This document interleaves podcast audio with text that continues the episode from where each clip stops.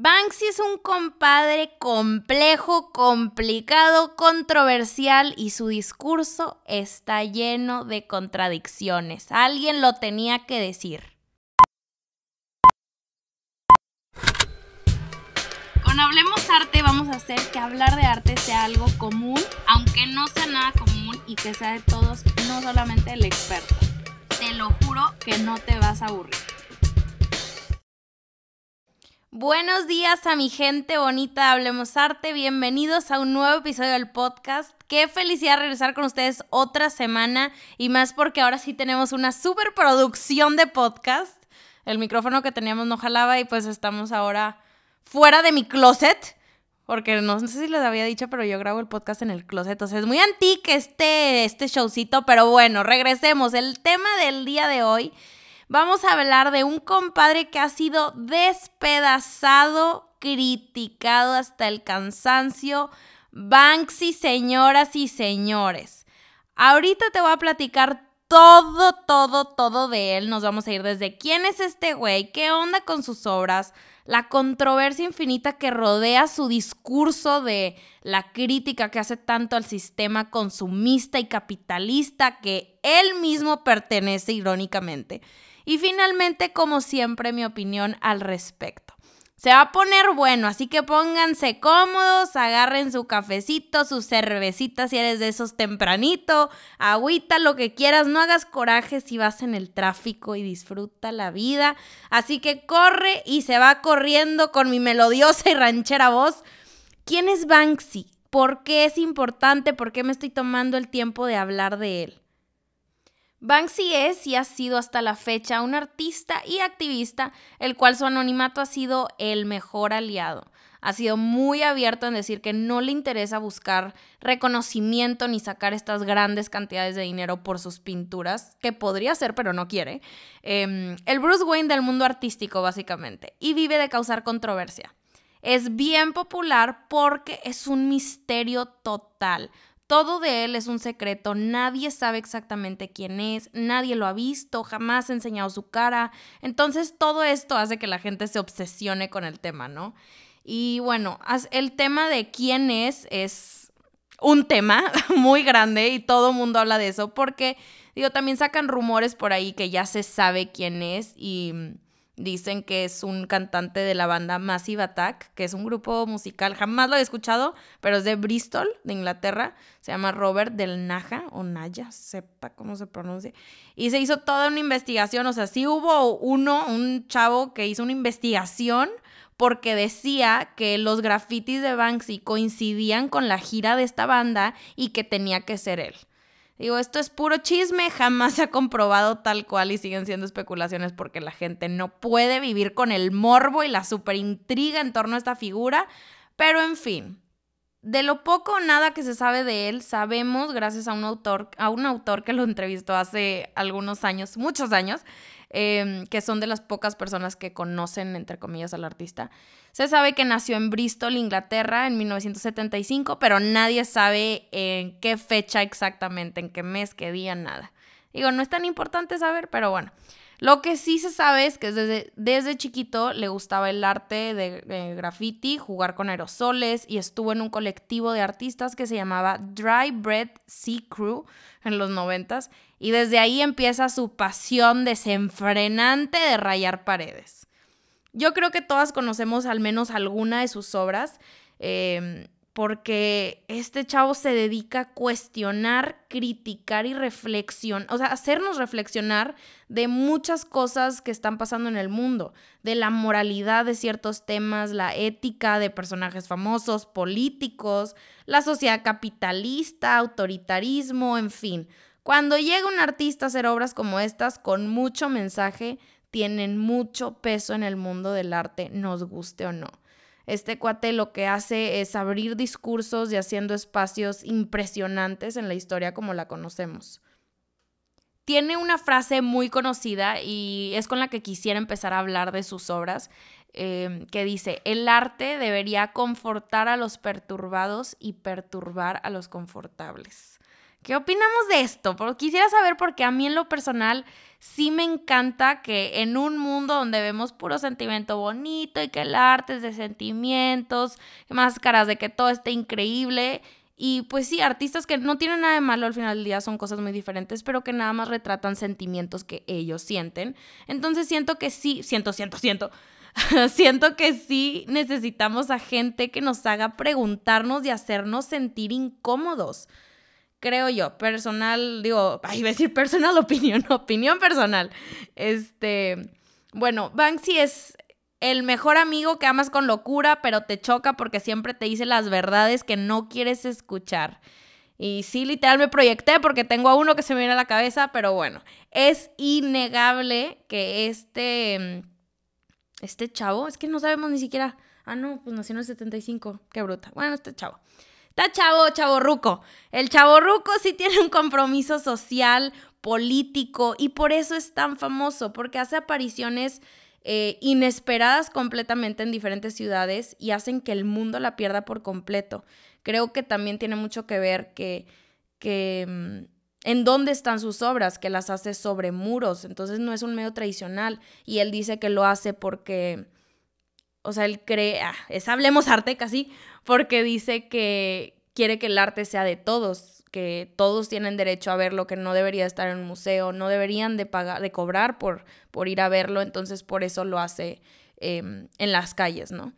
Y bueno, para irnos familiarizando con él, les platico tantito si no conoces mucho de sus obras.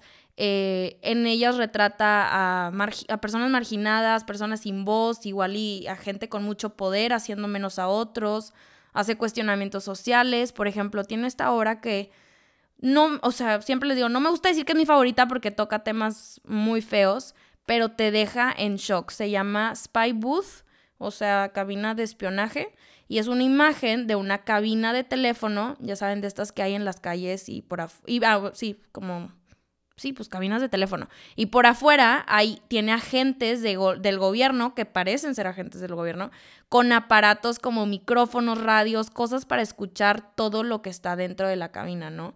Y esto lo hizo en el 2013 cuando salió la noticia de la red de vigilancia mundial, que si no supieron, em, salieron muchos documentos, miles de documentos y revelaciones, si así lo queremos llamar, eh, que venía que hubo muchos agentes de la inteligencia de Estados Unidos que habían estado espiando todo sobre la vida de miles y miles de personas alrededor del mundo. O sea, no necesariamente eran para puros estadounidenses, esto también aplicaba para gente de todos lados, de todos los países, líderes mundiales, jefes de Estado. En fin, fue un chisme gigante porque lo sacó un ex agente de la CIA. ¿Es de la CIA? Sí, de la CIA.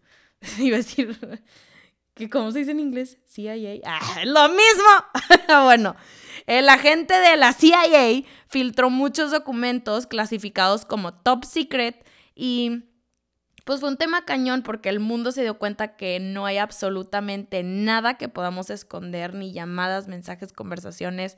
No importa si eres el rey de reyes o un don nadie, estás en la mira. Entonces, pues Banksy hace este mural, imagínense, claro que se hizo un show tremendo, como, como pasa con cada cosa que toca este compadre. Y otra de, mm, yo, esta silla está como más fuerte, es de las más incómodas y pues fuertes que hay, creo yo. Se llama Crayon Boy o Niño Crayola, que ya sé qué horror con estas traducciones, pero bueno. Es una obra donde retrata a un niño de pie, como un soldado, se está vestido de soldado, con una ametralladora y está rodeado de puras flores súper coloridas y mariposas que son, pues están, tienen estilo de dibujos. Eh, como si el niño hubiera dibujado todo, todo este eh, fondo con crayolas. Y lo que más sorprende es que el color de las balas que trae el niño no son metales tradicionales o balas tradicionales a las que estamos acostumbrados, sino son crayolas. Entonces, el niño no es un niño común, sino un soldado vietnamita que renuncia a su infancia para luchar por su vida durante la guerra de Vietnam. Y lo que hace Banksy es crear este contraste de que pues lo que el niño está haciendo y lo que debería de estar haciendo entre su inocencia que debía de tener y todo, o sea, cambió a pues no sé, a violento. Y y pues sí. O sea, en lugar de estar sosteniendo un arma, debería estar sosteniendo las crayolas. Entonces, bueno, Banksy ha sido muy abierto en, denunciar la participación de niños en este tipo de conflictos y transmite todos estos sentimientos en, pues, un graffiti. Este, sí, está cañón. Eh, la mayoría de sus obras sí es así y creo que deja un nudo en la garganta. Este, creo que esto es lo importante de su obra. Pero bueno, algo que sí es relevante mencionar de este, este artista para poder continuar y no seguir analizando tantas. Em, número uno es que él no firma sus obras y número dos, no las vende. En teoría, porque después sacó una tienda en donde vendió varias piezas, que vamos a tocarlo más adelante, pero bueno, la cosa es aquí que no vende sus obras. Entonces, ¿qué? ¿Cómo es posible? ¿Cómo si saben de él? ¿Cómo saben si es auténtica, una falsificación? ¿Qué está pasando? ¿Cómo le hace? Pues bueno, aquí les va el chisme. Porque el güey, como les dije, ha sido bien claro desde el inicio que no busca ser reconocido. No lo hace por dinero, que le da asco a este sistema capitalista al que pertenecemos, que el mundo del arte es una estafa, que no quiere pertenecer a él, en fin, por lo tanto, por eso no firma nada.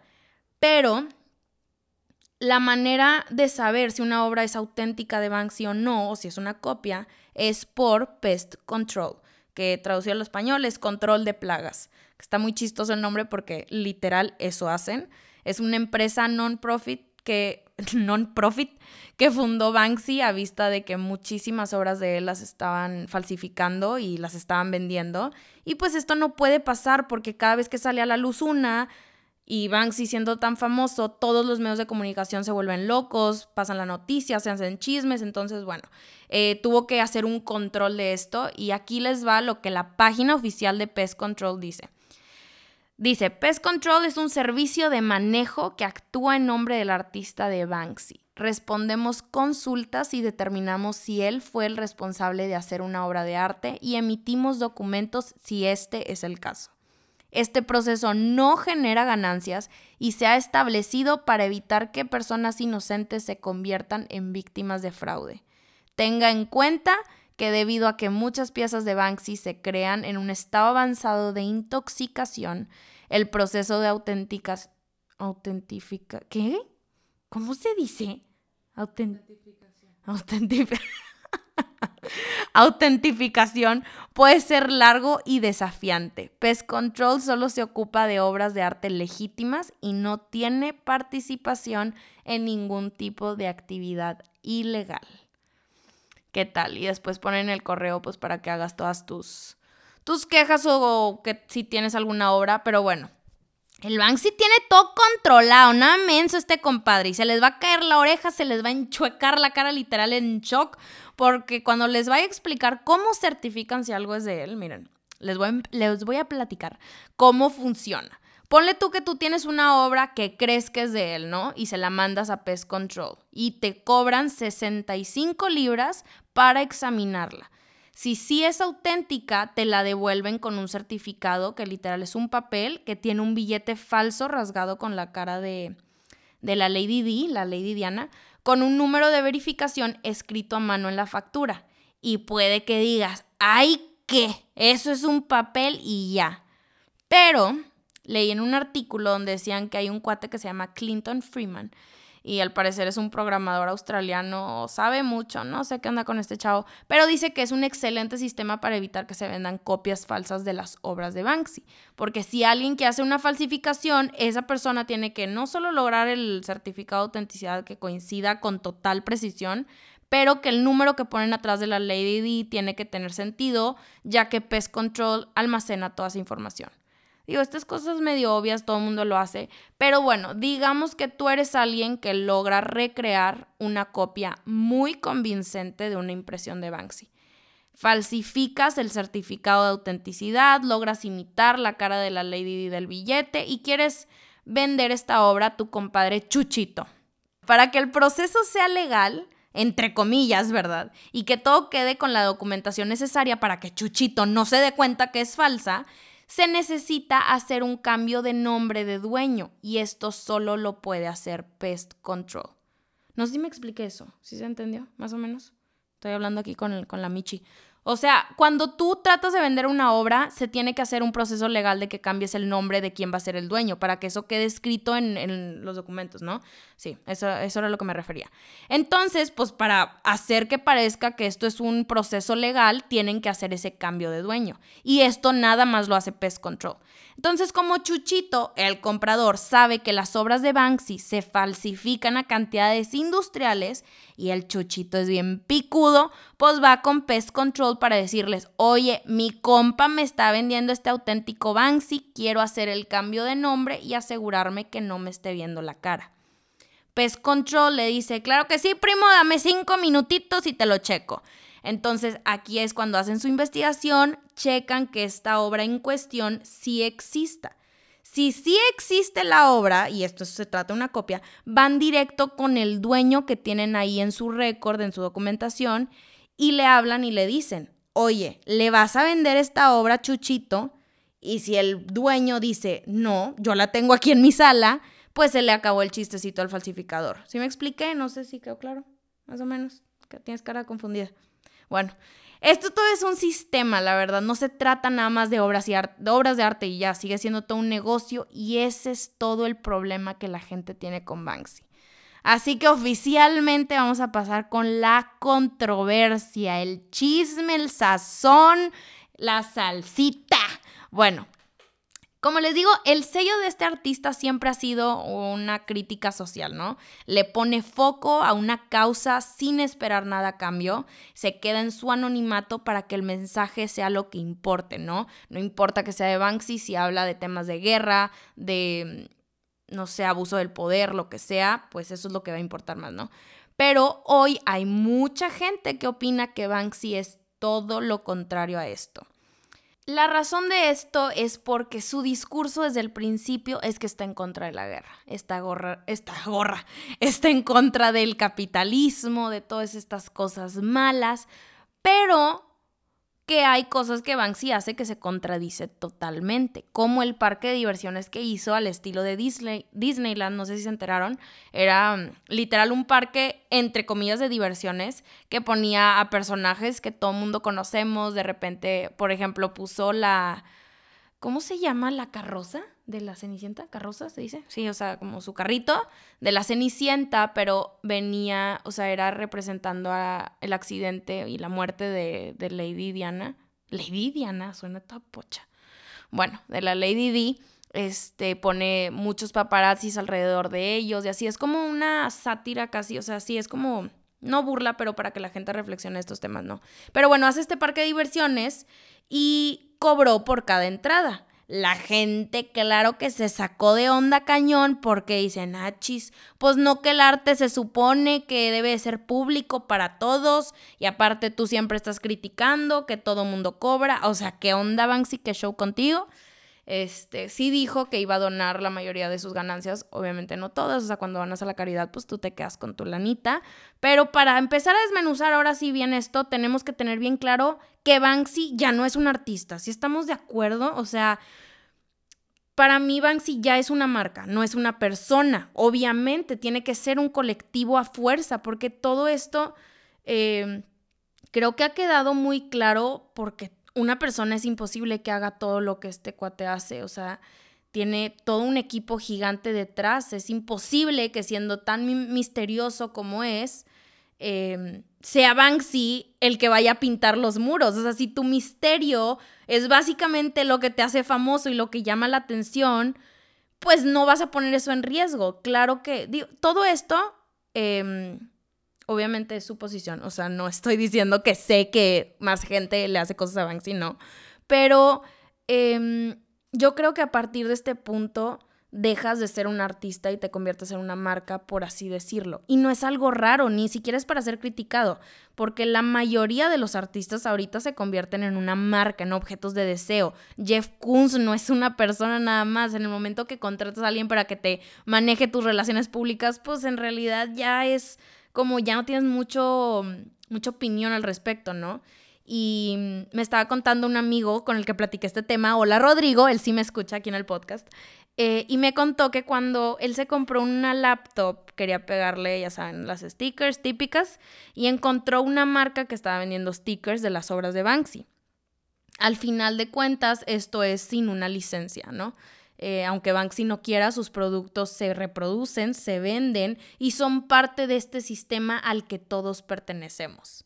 Le damos fast forward al tiempo y Banksy el mes pasado sacó una tienda en línea en donde vendió muchísimos productos basados en su obra, ¿no?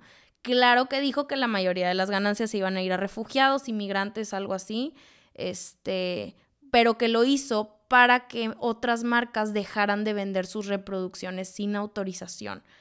La gente obviamente vuelve a rascarse la cabeza y decir cómo es posible que el discurso de este men siempre ha sido y ha caído redondito en la trampa. O sea, sí estamos más o menos entendiendo. Em, las obras de Banksy son muy buenas. No importa de dónde seas, no importa de dónde vengas, siempre vamos a entender el contexto del cual se basan estas obras. Habla en un lenguaje universal. La gente yo creo que la gente no tiene problema con eso, con lo que tiene problema es que el güey se está contradiciendo totalmente, de odio el consumismo, pero miren, compren mis productos a un precio estúpidamente caro, ¿sabes? Está... Ay, Lolita Yala. Bueno, esto que les acabo de decir son opiniones de personas eh, con las que he platicado, amigos, gente que me sigue en Instagram, en Internet, porque he subido el tema de Banksy ya varias veces. Este, pero bueno, les quiero dar mi opinión respecto a esto de que Banksy se contradice. Eh, esto es meramente personal, eh, es lo que yo pienso de él. Y mm, yo creo que si regresamos al tema que les estaba diciendo de que Banksy no es una persona, claramente es un colectivo, tiene a gente que la administra, los de Pest Control, los que le hacen las obras, los que programan sus páginas, relaciones públicas, en fin. Estamos hablando que tiene gente trabajando para él lo cual significa que todas estas personas reciben un sueldo. Esto es su posición, ¿verdad? Pensando que este cuate trabaja en el mismo sistema que todos, o sea, que nos paguen por el trabajo que hacemos. Entonces, si tiene gente trabajando para él, para poder seguir haciendo las obras que están cambiando el mundo, tiene que hacer dinero de alguna manera para pagar todo. Sus pinturas, herramientas, personas, producción, un mundo de cosas. Entonces, sí entiendo em, todos los argumentos que dicen cuando critican a Banksy, que se contradice y pues todo este diálogo que hemos tenido, pero recordemos que del amor al arte no se come, no se vive así. Estaría increíble si así fuera la situación, pero tristemente no. Todos somos parte de este sistema y si no lo eres, no jala tu negocio. Y ya lo hemos hablado muchas veces aquí en el podcast de, Em, de que el arte es un negocio y decir que es como la triste realidad, entre comillas, es porque siento que vemos el arte como una escapatoria de la vida real, ¿no? Donde vemos puro sentimiento, donde profundizamos, conectamos. Pues el arte es otra cosa, o sea, como que no, no es, no sé, tema de, de la vida normal, es algo diferente. Entonces siento que por eso nos, nos causa tanto shock. Este, pero la realidad es que tiene que ser negocio para que la gente lo siga haciendo. Los artistas no pueden hacer cosas gratis y esperar que, que el mundo les aplauda y pues no, ¿verdad? O sea, así no funciona el, el mundo. Y el arte no tiene por qué estar peleado con el dinero. El problema que tengo yo, em, y que lo he platicado muchas veces, es que tu único diálogo del arte o de personas que hacen sea el dinero. Ahí es cuando creo que está fatal. Cuando escondemos nuestras verdaderas intenciones detrás del amor al arte o del pseudo amor al arte. Eh, no sé si me estoy dando a entender. O sea, está bien hacer dinero porque pues todos tenemos que pagar cosas. Eh, es nada más no esconder que dices, no lo hago por dinero, lo hago porque me gusta. Pues, o sea, sí, te gusta, pero pues, también hay que, hay que comer, ¿no? Es un círculo vicioso, porque no quieres ser parte de, pero todos somos parte de, y creo que muchos sí lo entienden, este, es nada más que, pues, está mal que su discurso sea no voy a ser parte del sistema, estoy en contra y después hacer lo opuesto. Eso sí estoy de acuerdo. Pero no sé, quisiera que nos pusiéramos a pensar en, en que su discurso y sus acciones sí están contradictorias de algún punto, pero mientras sus obras estén denunciando lo podrido, lo feo, lo incómodo, creo, creo yo, que es suficiente, ¿no? que se hace lo que se puede. Banksy dice, si dice esto está mal, la guerra está mal, el capitalismo está mal, pero ¿qué va a hacer? ¿Se va a ir a vivir en una isla desierta porque odia el capitalismo? Pues no se puede, hay demasiadas cosas que nos atan al sistema y que para tener este discurso de racionar, pensar y hacer que otros hagan lo mismo, necesita ser parte de. No sé si es una opinión tonta o, o igual y no, o sea, si tiene sentido. Este, creo que también es algo que habla muchísimo, que se habla muchísimo por obvias razones de, de, del tema, regresando a quién es Banksy, ¿no? Que nos preocupa demasiado saber quién es. Eh, la pregunta con la que quisiera cerrar este tema de que es que qué ansia no saber quién es y que es un misterio y nunca enseña la cara y en fin, ¿de verdad importa? Como importa saber quién está detrás de todo esto? Eh, importa saber si hace dinero o no. Creo que es momento de pensar qué es lo que quiere transmitir, qué diálogo está empezando. Todo lo demás creo que debe de quedar fuera. Podemos estar apuntando y señalando todo el día, pero eso que nos hace voltear a ver a dónde están los otros dedos apuntando, que es a nosotros mismos. Entonces, espero que este episodio les haya dejado algo. Eh, espero no haber sonado súper agresiva. Siento que me exalté con el tema, pero sí es algo que me apasiona mucho, como entender de dónde vienen los artistas a la hora de crear y cómo pueden vivir de ello. Todos estamos en este mundo a final de cuentas para crear y vivir. Es un sueño amar algo y vivir de eso, o que sea tu trabajo. Em, está mal ocultar que haces dinero de un discurso desinteresado, 100%, no lo discuto en lo absoluto, pero creo que es hora de ponernos a ver qué hay detrás de esto. Y y pues quiero saber tu opinión al respecto. Cuando tengas tiempo, escríbeme, mándame un mensaje, eh, ve a comentar al post de Instagram que tengo ahí del tema. Y pues bueno, ya se los he dicho muchas veces que la mejor parte de hacer este podcast siempre es poderlo discutir con, con otras personas como ustedes interesados en el tema. Así que gracias por estar aquí, por escucharme y ya sabes que como siempre hablemos arte la próxima semana.